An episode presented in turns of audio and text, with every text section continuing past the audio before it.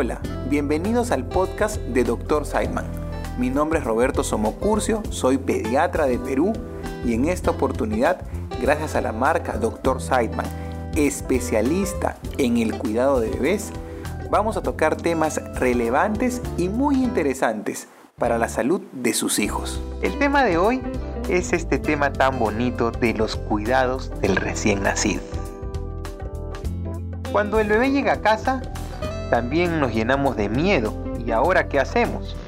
Estaba muy bien cuidado en el hospital o en la clínica donde nació y ahora es toda nuestra responsabilidad.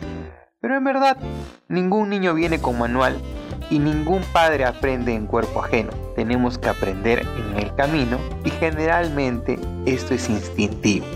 Un consejo que me dieron cuando fui papá fue que ningún padre le hace mal a su hijo y que cualquier decisión que tome en ese momento va a ser la mejor decisión. Con esa premisa podemos empezar diciendo de que lo más importante en el cuidado del recién nacido en las primeras horas es la lactancia materna. Si un bebé está amamantado, si un bebé lacta bien, con buena succión, con fuerza, orina y hace deposición, es un bebé que está bien cuidado. ¿Cómo debemos manejar al recién nacido durante esta etapa que es tan frágil?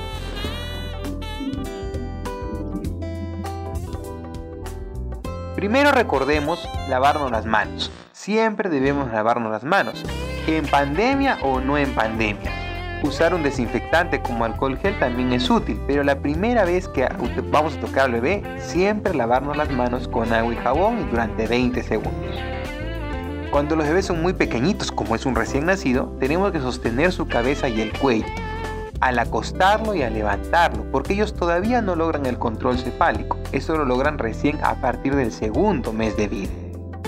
Nunca debemos sacudir al recién nacido, ni para jugar, ni siquiera porque estamos frustrados y no podemos calmar su llanto, porque estas sacudidas pueden producir algo que se llama el Shaking Baby Syndrome o síndrome del bebé eh, zamaqueado, que se ocasiona que las penitas que son muy pequeñas en el cerebro del bebé puedan sangrar y al sangrar ocurrir una hemorragia intracraneal que puede ser muy seria.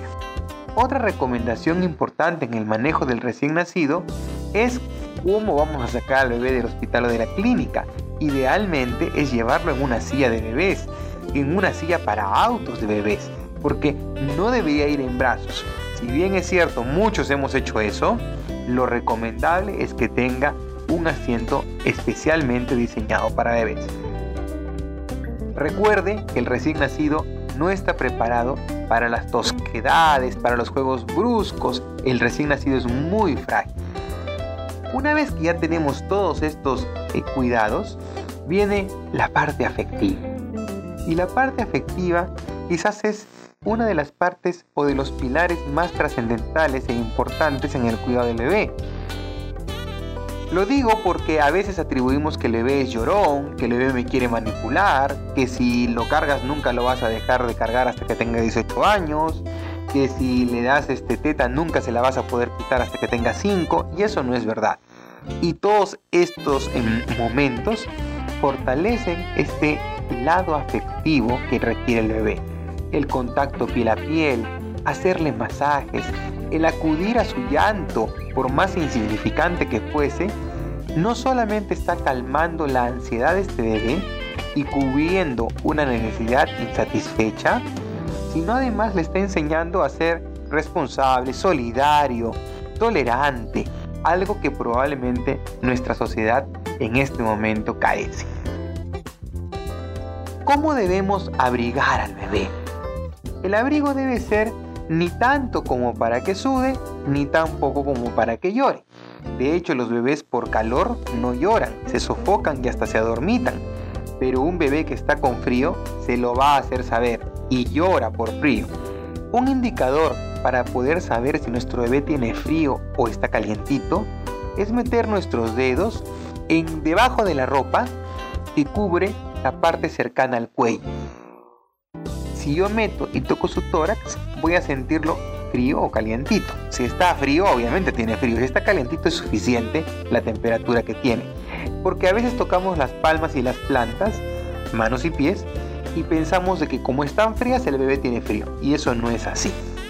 Ese no es un buen termómetro. Casi siempre están fríos. Después de que nuestro bebito ya toma leche, ya hemos, lo cargamos con mucho cuidado, otro momento importante en el cual tenemos que tener cuidado es en el cambio del pañal. Ya hemos hablado en otro episodio sobre la dermatitis del pañal, pero al cambiar el pañal al bebé tiene que ser un área limpia, tiene que tener el pañal limpio, debemos de tener todo preparado para no dejar solo al bebé nunca en ningún momento, una crema en base a óxido de zinc para poder aplicar en la zona del pañal, tener toallitas del bebé, toallitas húmedas o algodoncitos con agua tibia, mucho cuidado con el agua caliente porque pueden ocurrir derrames y accidentes y eso es muy riesgoso. Y con eso tenemos todo listo para poder cambiar a nuestro bebé. Y sobre el baño es también otro momento importante en el cuidado.